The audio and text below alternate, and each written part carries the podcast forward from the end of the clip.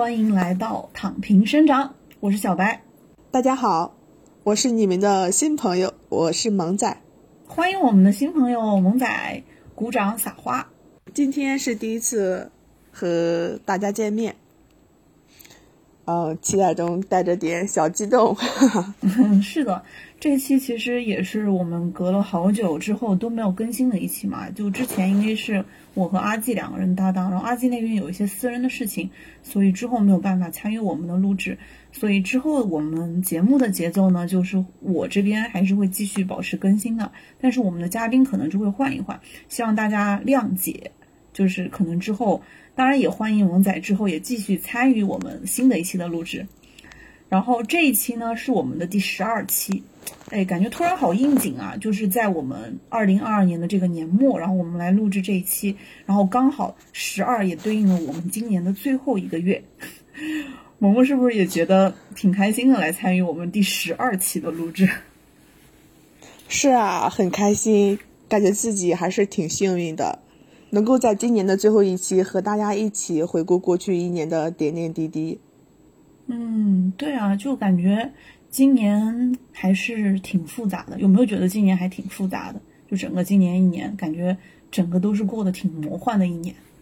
挺魔幻的。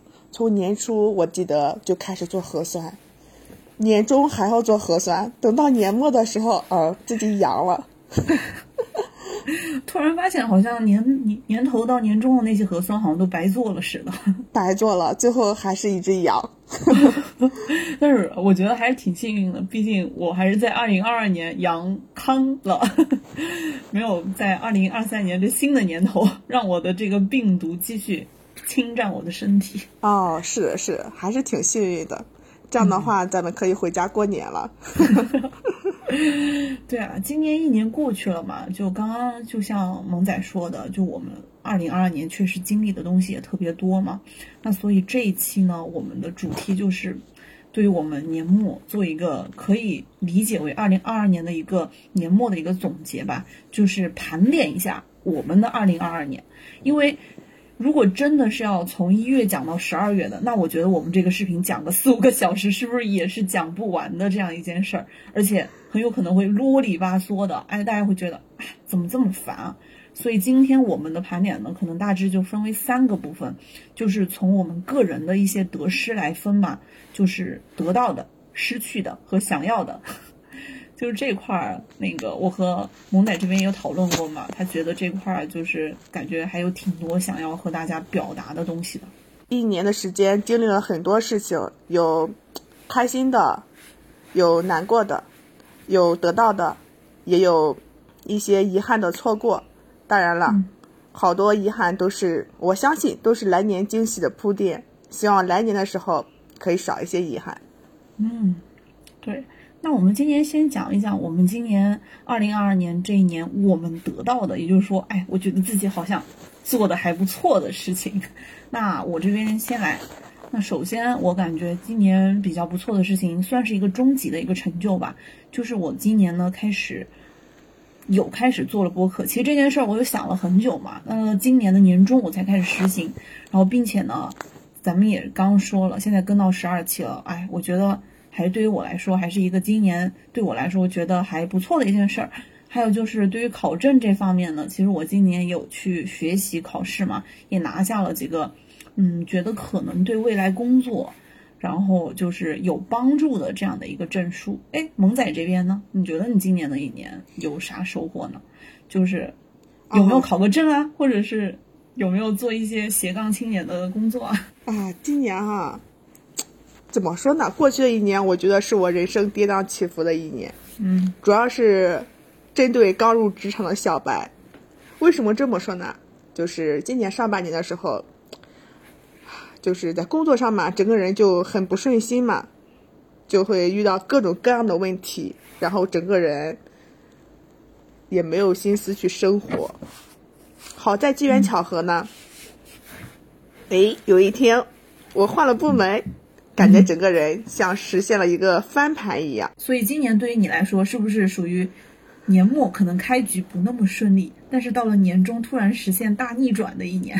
年初开局不顺利，但是年末还挺有收获的。我收获呢，主要集中在两方面，一个是在就是职场，还有一个就是在生活吧。首先说说一下在职场中，对于我这种刚入职的小白，就是比较听话，然后刚开始的时候真的是比较，哎呀，呵 呵就像个小学生一样吧。然后后来发现吧，就是工作好像和读书不是那么一回事儿。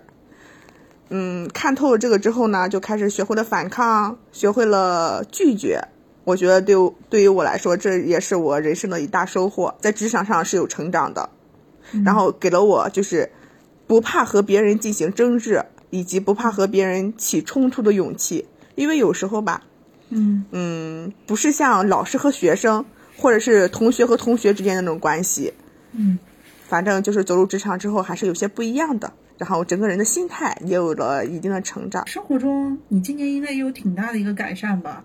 就是，嗯，今年因为你天天在给我炫耀你的健身啊，你的马甲线，所以你特别，你觉得今年最大的是不是就是你的健身和你的各方面健身得到的一个心态的改变？今年嘛，也是因为工作。导致的心情不好，然后开始想要去运动去改变，然后尝试过跑步，尝试过开合跳，然后也跟风跳了会刘 畊宏最全网最火的《本草纲目》，然后跟他哎一不小心坚持下去了，竟然跟他跳了七个月呢，收获也是蛮大的，整个人瘦了很多呢，大概瘦了有十斤吧，整个人的身体就是感觉就是。嗯，肉也变紧实了，精神状态也是有改变的。然后发现自己其实还可以加大一下运动量，然后就开始转战了帕梅拉。帕梅拉练了大概一个月，出现了翘腿啊，整个人真的好开心啊！哇，那你今年对于这个健身方面的收获还真是不少啊。除了身体上带来的，还有一些就是精神风貌以及心态方面的。嗯就是首先说一下这个精神风貌吧，就是刚开始的时候哈，没有健身之前，我整个人就是，嗯，比较气场是比较弱的。然后健身了之后呢，整个人就比较有精神状态吧。身边的朋友啊、同事啊都说我容光焕发，呵 呵气色比较好吧。这可能就是他们说的，就是运动给人带来的改变嘛。不是说对于现在我们年轻人来说，其实有几个不用花钱就可以得到的，让自己身心的改变。一个是运动，一个就是读书嘛。那从你的身上我也看到了，就确实健身让你整个人得到了质的一个变化。那我今年其实也有健身，我今年应该是我去报了个瑜伽的私教课，也系统的上了一些。但是后面呢，因为我感觉就是多方面的原因，包括距离啊，包括金钱成本啊，以及多方面的原因，所以导致我这个课呢也是没有上特别久。然后后面呢也有去试过，想说能不能搞个跳舞啊，或者是说培养一下自己的兴趣爱好，顺便来得到对应的一个健身的一个效果。但是这块儿反正尝试过拉丁，也尝试过爵士，最后也是没有去坚持。所以我觉得。二零二二年这块儿也算我的得到，也算我可能做的不那么到位的这个地方。嗯，然后工作这块儿，对我觉得今年来说，因为我是去年跳了个槽嘛，然后所以今年来说的话呢，工作这块儿对于我来说，可能比较大的一个收获就是我开始学会自己独当一面了。不再是一个小白跟在别人后面，开始有着自己的见解，有着自己的规划，开始学会去独立或者承担一部分的这样的一个工作。还有就是按照我师傅的话来说，就我开始变得更活泼。还有脸皮有变得更厚，因为他一开始就说说我感觉你和别人沟通的时候啊，感觉你总是脸皮薄，或者是说在很多时候你更大更加的倾向于去当一个所谓的倾听者。但是发后来发现，呃，随着你慢慢的就是，或者是说也随着自己的工作的经历慢慢的成长吧，也发现自己好像可以更多的是去当个 speaker，就是可以去诉说表达自己的一些观点。我觉得这是我今年工作上面还比较大的一个成就吧。当然，我希望接下来自己可以变得脸皮再厚一点，因为对于我的工作来说，可能沟通就是我必不可少的一个很关键的一个技能吧。说到这一点，我也有同感。就是我刚开始的时候吧，就是像一个学生一样，然后啊，领导说我怎么怎么做啊，我就怎么怎么做，好像没有自己的就是那种观，就是那种思想一样。然后后来吧，就是换了部门之后，然后这个领导比较好，他也是就是人，他也比较平易近人，然后就是相互尊重吧。然后好多事情就是可以商量而来，他也会采纳你的意见。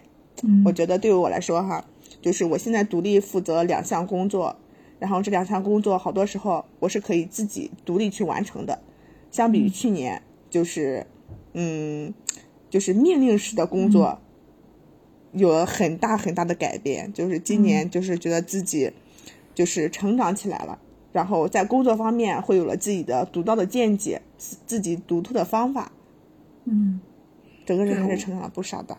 毕竟咱们现在都属于工作的，按照那个一个工作年限的说法来说，咱们现在都处于工作的一个拼命的像海绵一样吸收知识的一个模块嘛，所以我觉得工作上咱俩还真的是挺像的。那刚刚说了，其实今年啊，我刚我们刚刚说了，哎，感觉今年自己过得还不错，今年有自己做的还不错的这个地方。那其实今年相对的来说，我觉得也有一些感觉好像做的还不那么够的这个地方。比如我特别想 Q 我自己的一点就是，我年初说我自己要读二十本书，但是到现在呢，我压根儿就没有读，并且我年初开始读的村上春树那本《爱 Q 八四》，到现在为止，我的读书器上面的进度还只是百分之八十五。我觉得就对于我来说还是挺那啥的。我觉得就我今年相当于没有认真的把读书这件事儿坚持下去，我觉得还是有点遗憾的。哦，说到这儿，我也是，我今年就没怎么读过书，赶在年末的时候，这个月读了一本书，还没有读完呢。来年的时候一定要让自己多读点书。除此之外，哈，我还有在准备一个考试，但是这个考试吧，学习也是断断续续的，就是没有坚持下去，就发现工作之后，静下心来学习，真的是一件很难的事情。嗯感觉就好像失去了那时候读书时代所谓的能够去把学习或者说考试这件事儿，去奔着同样的一个目标认真卯足劲，因为现在好像确实有太多的外界因素能够阻止你去做这件事儿。对，是这样。就比如说吧，每天晚上，哎，我想给自己下班之后给自己来一个时间规划，健身之后，哎，看会书，然后洗个澡，然后晚上睡觉。可是呢，每次都是健完身之后，哎，回来刷刷手机，洗个澡就睡觉了，就把学习这件事情给抛在脑后了。嗯，这是我，唉，也是一个比较遗憾的事情。今年没有好好的让自己，呃，充实充实自己。对啊，感觉好像现在不仅是说新的知识没有摄入，好像连旧的自己原本就会的东西，好像都在慢慢的淡忘。因为你发现你有的东西你用不上它，好像你就不再会关注它了。就像我之前其实还挺想说有没有机会可以去外企的，所以我今年年初其实也给自己有立一个 flag 啊，就说能不能重新把英文这件事儿捡起来，因为我觉得我原来英文还行。我觉得我是不是能够重新把英语这件学习这件事儿给捡起来？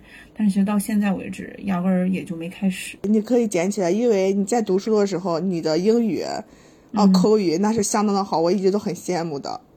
对，我不要荒废了这个技能。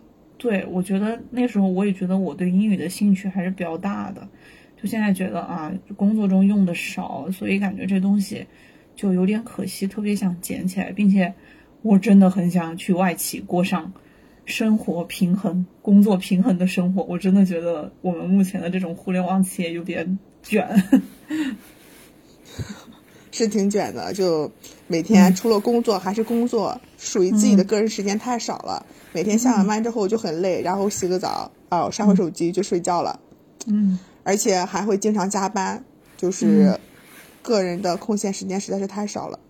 对，反正我是觉得我这一年刚刚说是做的不好，我也觉得我今年一年好像有大半的时间我都在，呃，没有去行动，就处在一个反复焦虑的过程，就是不稳定、焦虑，并且开始慢慢的觉得好像没有找到自己的那种节奏。就是这感觉今年做的挺不好的，我觉得不知道是不是所有人都有这样一个阶段，就是开始觉得好像工作之后自己一个人了，然后情绪开始焦虑，无论是由外界的情况所带来的一个压力焦虑，或者说由自己内心对自己所做的事情的一个不确定性所带来的一个焦虑，我觉得这是今年感觉就是可能因为焦虑去停滞了，或者说有很多事情真的是没有做好。离开了学校之后参加工作，就觉得自己自由了，然后。好像是有大把时间可以挥霍，其实除去上班的时间，空闲的时间真的很少。但是时间就像海绵里的水，只要你挤，终究会有。我想让自己稍微过得丰富多彩一些，嗯，但是吧，自己没有那个恒心和毅力去坚持下去，嗯，就导致自己想要的，嗯和自己的实际行动就是分道扬镳。对，然后整个人就会比较焦虑。我有时候都在想，是不是这是因为我们一开始对于自己的想法太好了，就是就是或者说一开始的那个目标是不是有定的太高了？反正我现在是慢慢发现这件事儿，就有可能很多事情，就像你之前总是说要去做计划、做计划一样，我现在是觉得有时候计划这件事情可能需要更多的去切合你的实际吧。不然你作为一个所谓的，那我像今年二三年，如果让我做计划，那我肯定不会说我今年还能读二十本书，我就觉得二十本书我读不了了，我就想能不能把这个计划稍微变得更切合实际一点，毕竟我整个一年我还没有读一本书呢，所以我觉得，嗯，就可能，哎，这也是今年做的不太好的地方吧，就是野心太大，行动力太少。思想上的巨人，行动上的矮子。嗯，对。哦，说到这个读书的问题哈，我今年就确实是给自己定了一个目标，就是二十本。虽然这个目标比较高吧，但是如果我要是可以达到十五本的话，也算是满意了。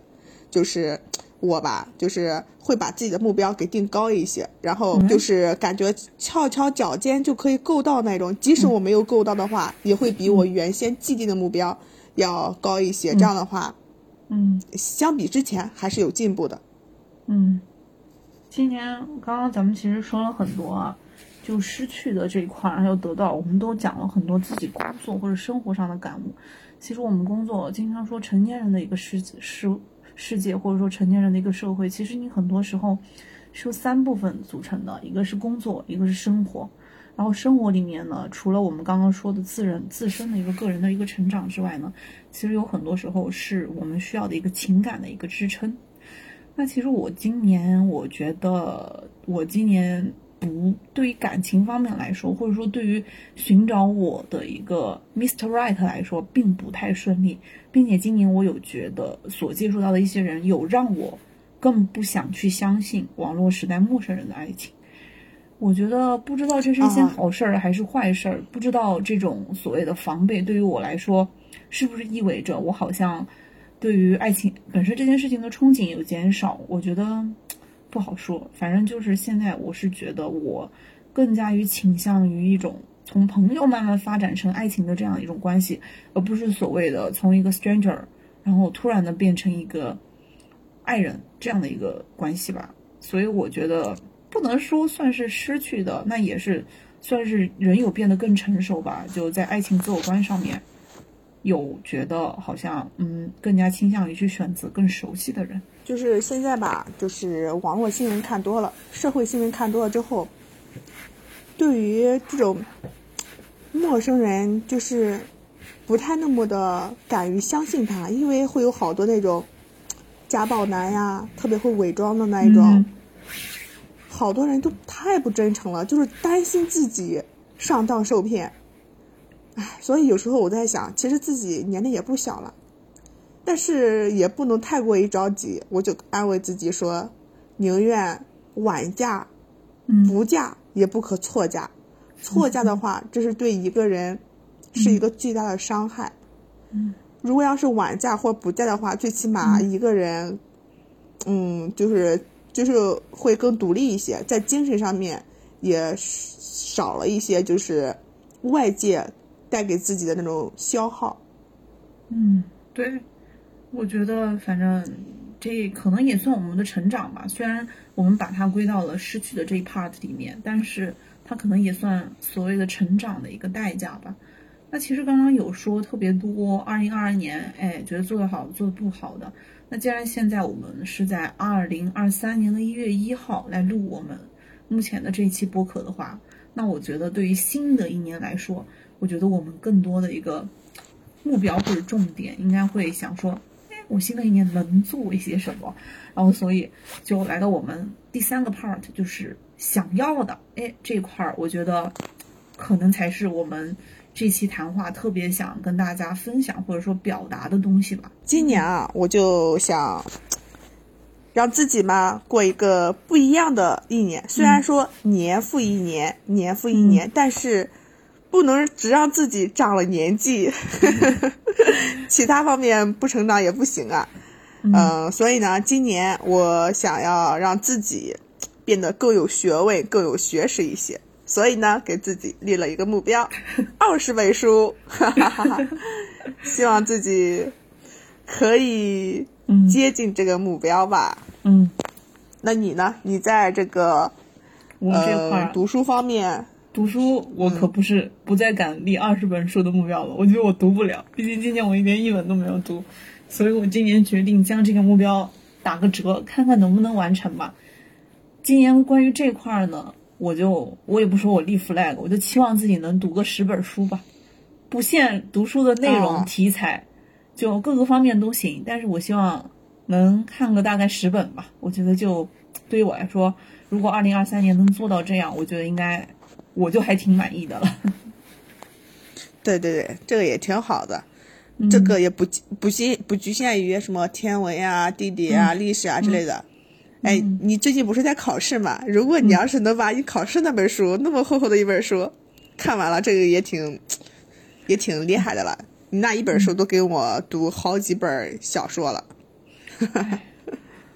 但最近我考试可能最近还没啥特别想要的吧。再说吧，考证这一块，我今年二三年我还是目前来说定不下目标，所以我对于新的一年来说，我想要的可能更加偏向于一个比较抽象的一个东西吧。先，那就先从我们的生活开始吧。就是刚刚也有说嘛，一直想说读书、健身，就感觉这几年一直在追求一个自律的一个生活。然后，但是对于二三年来说，反正我自己是想通了，就是我可能做不到完全的自律，我就是一个需要去给自己各种小偷懒、小休息的一个人。那我也放弃这件事儿了。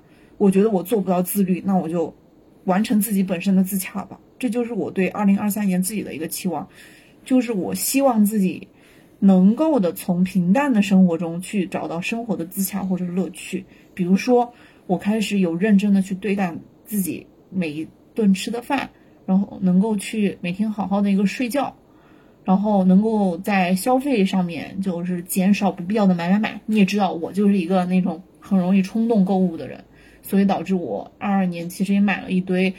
呃，用不着，用不上，无论是衣服或者说生活用品。然后我希望我二三年在生活上能够做到生活自洽，少买一点，减少冲动购物，买少买精。啊，这个可以，因为现在嘛，就是网络上都各种各样的，就是在推销各种东西啊，然后可能会买一些好好多当时看似觉得会用到的。然后挺划算的东西，可能事后其实就闲置了，这也是浪费了，浪费了很多钱的嘛。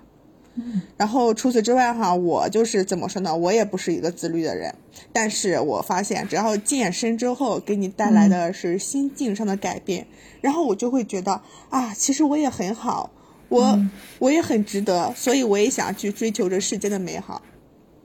就比如说这个自律这个事情吧，我是属于。嗯，间歇性，呃，自律，持续性混吃等死。但是，虽然说这是一个贬义词，但是我也愿意在自己能够自律的时候去坚持一下，这样好过一直不坚持。嗯，然后我今年，嗯，还是想要，就是让我一直读书，一直学习吧。我觉得这个自律太难了，所以呢，还是先从。健身这个自律开始做起，让哎，今年嘛年末，然后阳了一次，现在距离阳康还不到一个星期，我已经二十天没有运动了，整个人肌身上的肉松松垮垮的，没有了马甲线，也没有了翘臀。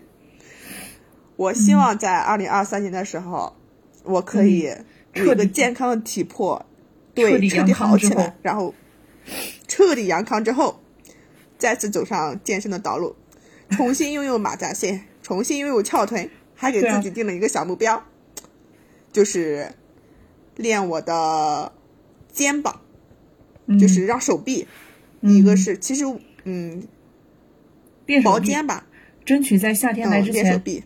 穿上小吊带儿，啊，我真的好喜欢看那种穿上那种，好想穿吊带儿。我去年夏天就贼想穿吊带儿了，可惜在夏天之前没有捡到一个自己能够穿吊带儿的体重目标。啊，这个说到这个穿衣服啊，真的是一旦整个人瘦下来之后啊，穿什么都好看，而且买衣服也好买，就买衣服也比较省钱了。还有一个就是。嗯，怎么说呢？就是瘦下来之后，身上那种紧实感，嗯，就是会带给你整个人一种心心境上的不一样，就会觉得整个人哦，我觉得我真的很好，我怎么那么好？你看看我有着强健的体魄，而且我瘦的也不是干巴巴的那种。刚刚我们其实说了特别多，我们的一个生活啊，我们健身啊，我们新的一年要读书这件事儿。那其实构成我们生活很大的一个部分，其实工作嘛。那对于新一年来说，工作上，因为我今年年末刚好面对着一次职业规划上面的一个小变化，就可能要涉及到一个新的领域嘛。所以我新的一年，我能够对我自己的一个期待就是，能够去掌握到这个新的领域的一个工作技能。那目前怎么说呢？就是感觉互联网嘛。虽然工资很高，但是说实话，就真的是不算稳定。人家之前不是说嘛，就对于这种时代所给给予的给予的一个红利来说，他什么时候能给到你，他什么时候可能就会把这个东西给收回去。所以我只能是说，对于工作来说，我希望自己能够掌握更多的好的技能，能够去面对所谓的可能来到的悬在我头上的那一。一个就是可能会裁员啊，可能会失业啊，各种社会压力所面来的一个困境。那那个时候，我能有更多的自信，或者说更多的一个，呃，自己的一个底气，去更好的去面对它。这是我新的一年对工作上我想要做到的一些事情。哦，对，说到这个哈，我和小白是完全不同的领域。我不是在互联网，我目前的工作吧，就是确实比较稳定，然后就是一种。好像不需要那么高的学历，哪怕是初中生、高中生都可以做的工作。嗯，所以呢，我倒是没有那么强迫的危机感，但是整个人停止了学习的脚步，这种带来的焦虑是没有办法用用用语言形容的。所以呢，我今年哈在工作上吧，我就嗯嗯，就是完好完成好自己分内的工作，然后保证工作不出错。然后我就抽出时间来准备考试，然后读书来丰富自己。对，因为我这个状态，如果要是一直混吃等死的话，就会感觉自己很堕落。这样的话就会让自己失去核心竞争力。虽然说我们这个工作也挺稳定的，但是，嗯，啊，毕竟，对，对，就是怕，谁知道以后。会有什么样的政策变化？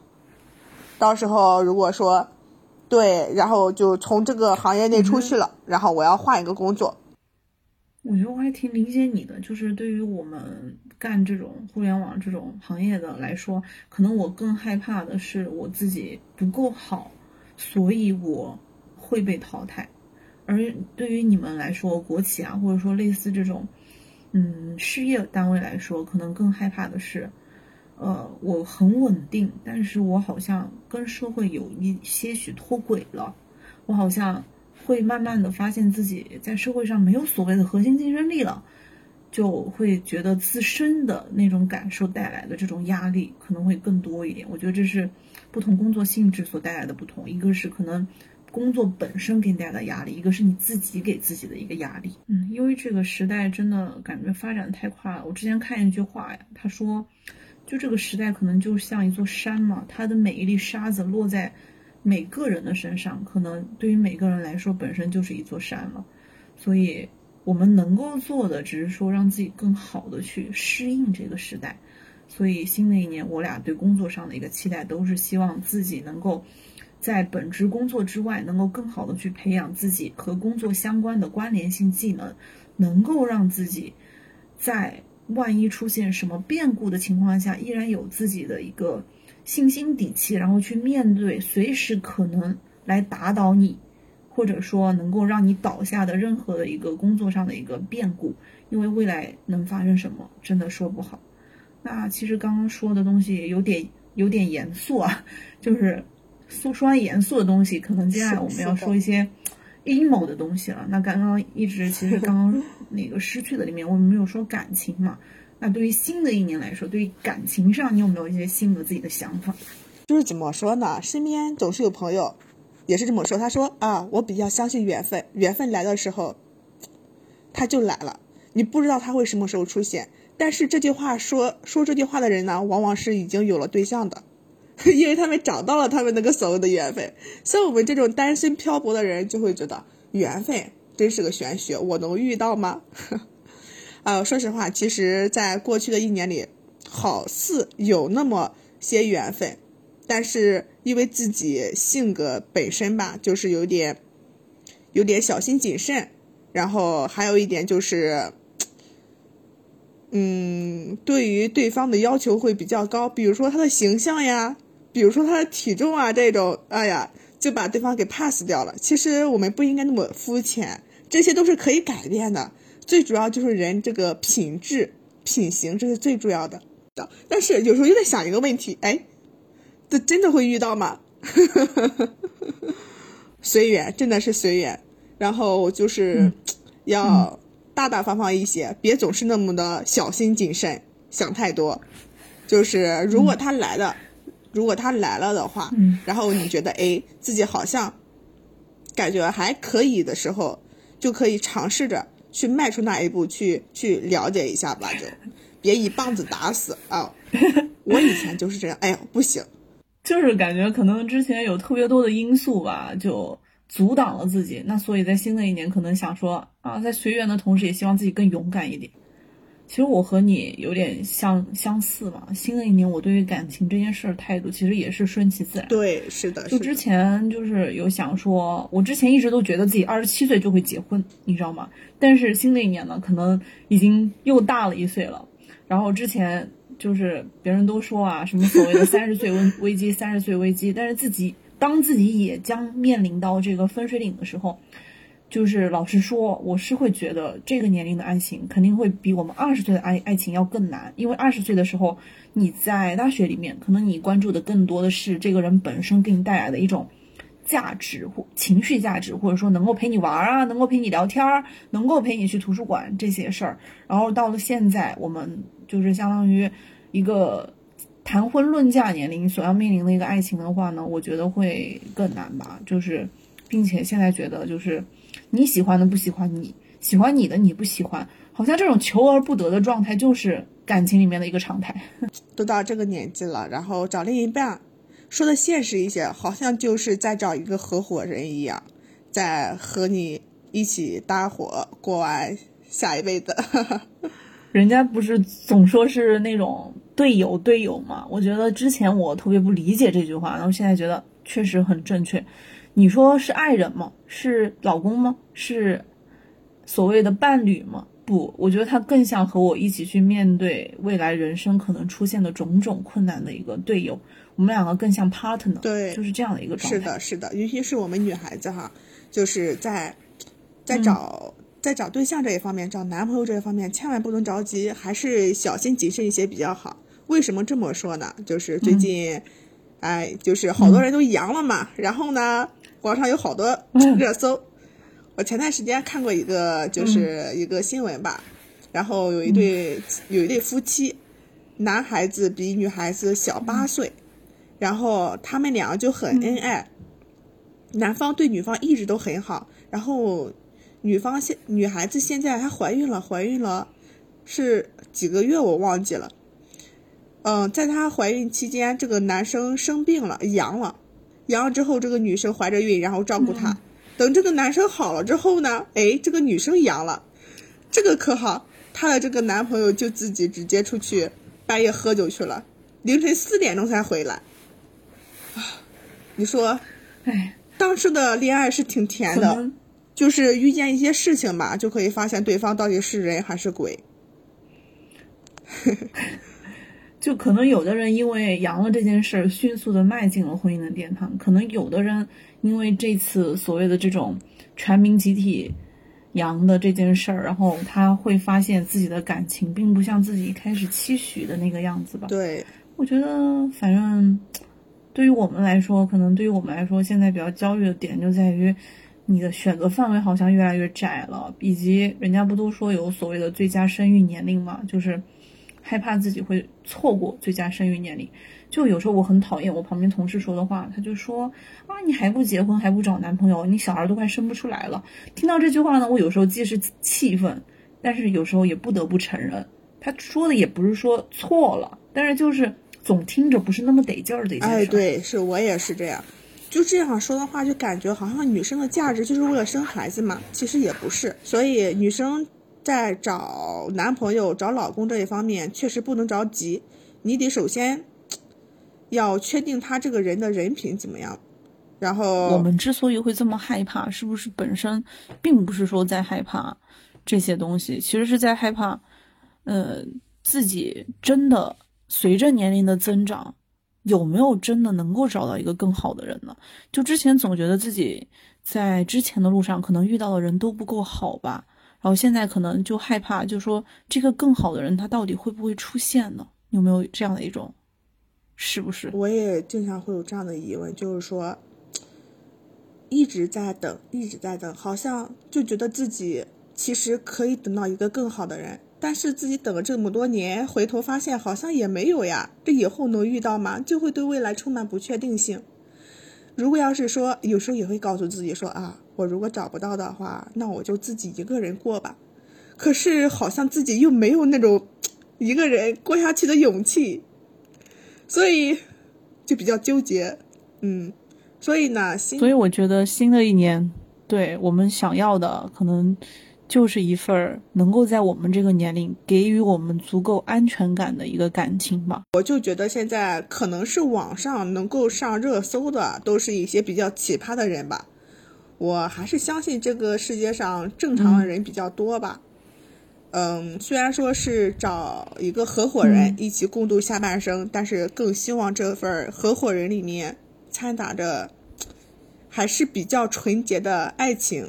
对，感情，所以呢，新的一年希望大家，嗯、在走在随缘的路上，也要就是自己主动的踏出去那一步，去扩大自己的社交圈，去扩大潜在的可能的男友范围。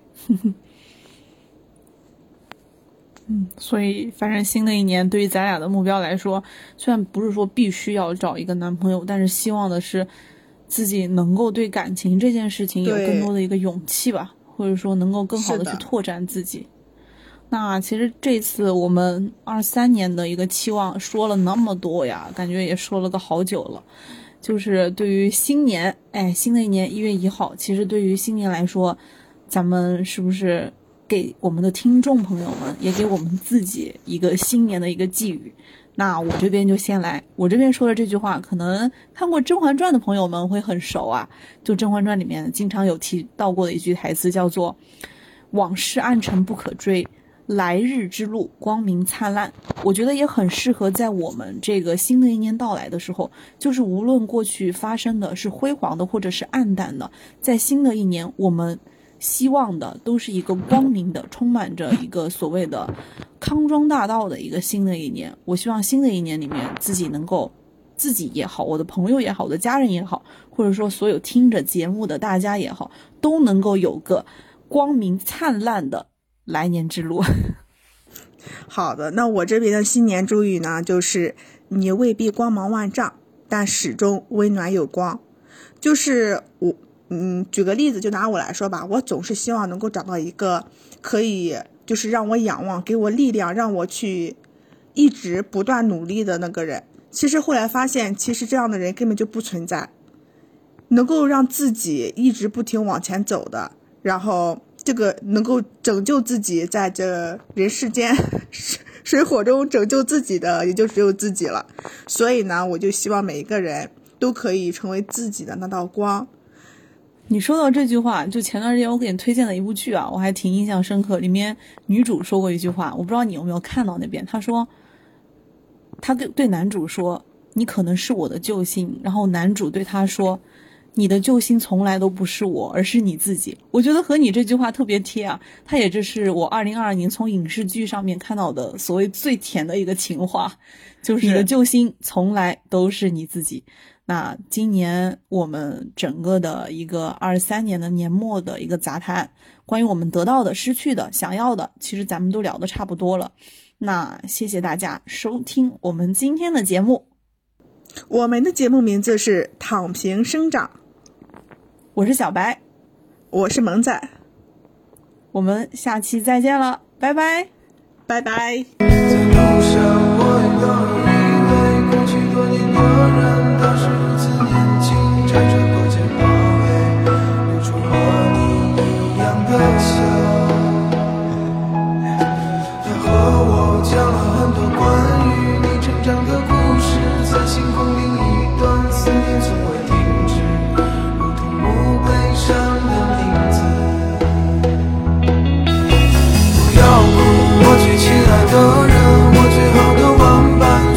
是个圆圈，转行或是转弯，我们最终都会相见。